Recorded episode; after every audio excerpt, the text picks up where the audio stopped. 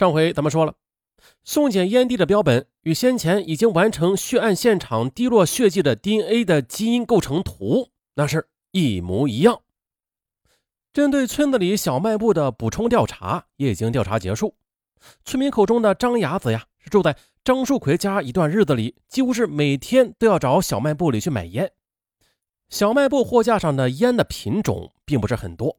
他总是固定的选择价格相对低廉的，呃，湖南常德卷烟厂生产的金芙蓉。而在那个装过八宝粥空罐子里的十几个烟蒂全是金芙蓉的烟蒂，啊，最终呢，张志海被定为 B 级网上通缉犯。可是呢，要探知张志海的行踪，黄元农他可以利用的信息和情况可以说是一无所知。而唯一可信的就是一月五日张志海打回其叔叔家里的那个电话。于是呢。黄元农和两名刑警立刻使出浑身解数，在阿勒泰市有关部门的帮助下展开了调查。很快就发现了，原来的张志海对自己的叔叔也是说了谎的。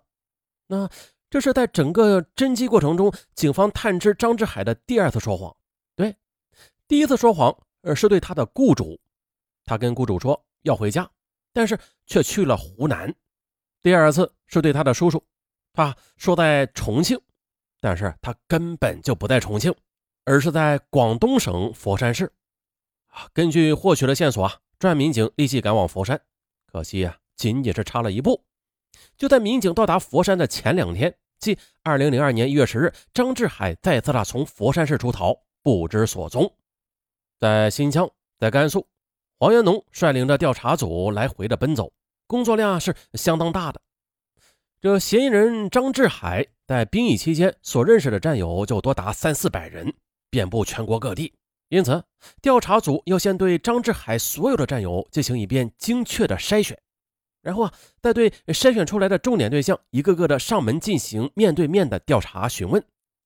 在完成这一块工作之后，还要重新的围绕张志海的亲友以及牧羊地的关系人展开周密的调查工作。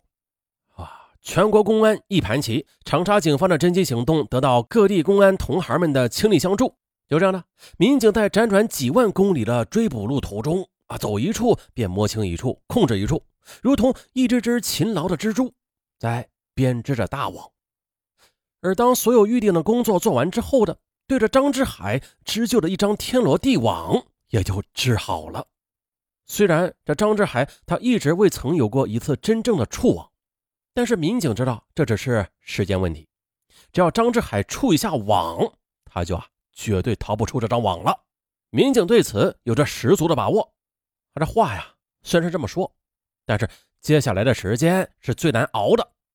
每一名专案民警所做的事情就是静静的手伏在网旁，他们从一只勤劳织网的蜘蛛变成了一只只伺机狩猎的蜘蛛。到了七月二十七日。民警在一次例行的固定调查点回访工作中啊，再次与佛山市的张志海曾经打过工的废品店的老板见过面。交谈中，该老板他无意中谈到了一个此前与民警多次谈话都忘记谈到的细节。老板说，有一次张志海啊曾经向他谈到过珠海。哎，这是不是可能推断这张志海他有可能离开废品店，又前往珠海去打工了呢？或者说，张志海他与珠海之间会不会有什么关联呢？民警立即赶往珠海市，赶到之后，在市公安局治安情报信息电脑管理系统中这么一查，果然呢，张志海的名字赫然在目。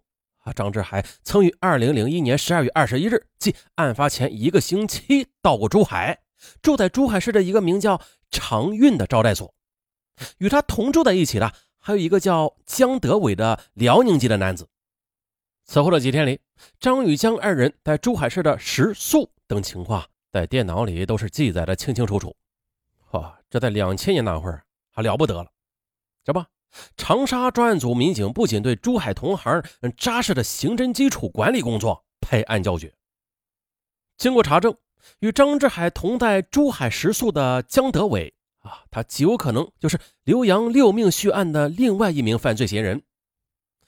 江德伟，三十六岁，吉林人，曾经因为盗窃被当地公安判处劳教两次，一次是盗牛得赃款八十元，一次是盗一辆轻型摩托车得赃款一百元。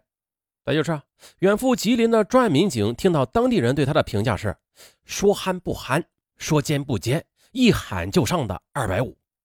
哦，这这评价啊，嗯，简明扼要。那两个累累命案在身的魔头终于被锁定了啊！根据已有的情况分析，专案民警的追捕也是越来越接近张志海了。八月五日这天呢，应该说这一天是张志海的节气。那天晚上呢？张志海外逃八个多月，给他的叔叔打了一个电话。他这一次没有撒谎，他说在广东省东莞市打工呢。也许是犯案后八个月安然无恙吧，他就觉得没有必要撒谎遁形了。而张志海的叔叔在接到张志海的电话之后呢，连忙的向警方打了举报电话啊，举报了其侄子的行踪。专案民警立即行动。二零零二年八月六日的。已经是升任长沙市公安局刑侦支队副队长的黄元农，带领着重案大队的民警，先期赶往东莞。八月七日，长沙市公安局副局长丹大勇、刑警支队政委黄应华又带领几名专案民警赶赴东莞。八月七日下午的，正在东莞市一家名叫聚千的家具厂里埋头干活的张志海，被一声断喝吓得一个哆嗦。还没等他从工作台上立起身来呢，就被摁倒了。至此，第一嫌疑人张志海落入法网。啊，张志海，他呢是从部队复员之后，又回到了甘肃原籍，无技无艺啊，也没有什么特长，只好又给阿克塞县的徐某牧羊户口。当地人替人放羊的规则很奇怪的，啊，应该说很奇特的，主人交给牧羊人一群羊。牧羊人将羊赶上山之后，就终年不下山。这人羊吃住都在山上，睡山洞，钻刺棚，这日子那是苦涩无边。还有就是，主人他也不付工钱，但是允许牧羊人一周消费一只羊。你是吃啊，还是卖呀？悉听尊便。年尾剩下的那群羊就全部是主人的了。啊，附近有很多金矿的。人呢，为改善伙食，隔三差五的经常向张志海买羊吃，而张志海也就是由此认识了被害人张树奎。零二年的十月九日，张志海突然向徐某辞工，说是张树奎力邀他去浏阳做工的。在淘金老板的描述中啊，远在千里之外的浏阳，水是清的，山是绿的，天也是蓝的，啊，相比眼下的洪都金矿的穷山僻壤，天寒地冻。刘洋在张志海的心中，那就是一个天堂啊！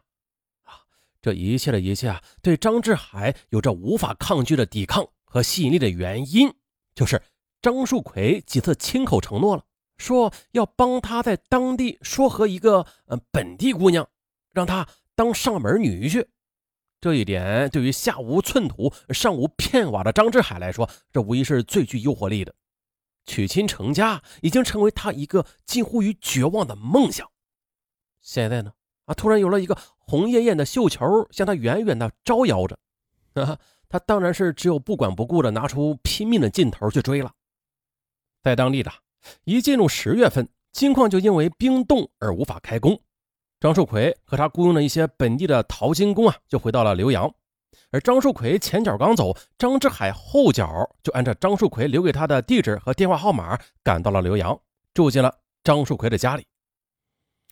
那现在分析，张树奎为什么要向一个异地的牧羊人许下这么多的承诺啊？已经没有多少实际意义了啊！也许是场面上的几句搭口话，让张志海当了真；也许是闲聊中啊，张树奎随口甩出一个口风，让张志海晕了头。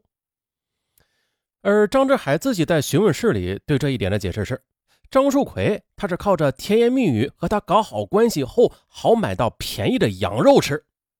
而事实上啊，张树奎确实的是从张志海那里买到了比别人呃更为便宜的多的羊肉。到后来了，张志海几乎是分文不收。总之是一段时间里，张志海真的把张树奎看成了可以带自己除苦救甘的贵人，从而对他深信不疑。可是呢，当他满心欢喜的来到了浏阳，指望的是这里能够给他一片新天地。但是啊，他很快的就失望了。他尽心尽力的为张家干所有他会干或者不会干的农活，可张家人却并不欢迎他，啊，更不领情。而张树奎呢，许诺他为他找工作、找媳妇儿、成家的事儿也是子虚乌有。这时候，张志海才感到自己是上了当、受了骗。啊，住了一个多月后吧，张志海数数自己放羊好不容易积攒下来的一点盘缠，也即将告罄，再不走就会无处存身了。于是，便最后一次和张树奎摊牌了。可是张树奎他仍然对自己的许诺成空没有丝毫的歉意。张志海当即的负气而走了。离开了浏阳的张志海，他无处可去，只好信马由缰，从长沙乘火车到了上海。在上海的一个小弄堂的私人旅社里，哎，他认识了流窜至此的江德伟。江德伟在听了张志海的遭遇之后，这个曾经有过二进宫经历的惯犯。便极力的怂恿张志海不能如此轻易的放过张树奎，一定要教训他一下。随后呢，两人又一起到了珠海。这江一路上都在给张志海是扇阴风、点鬼火，啊，是张志海终于下定决心，立意要对张树奎下手。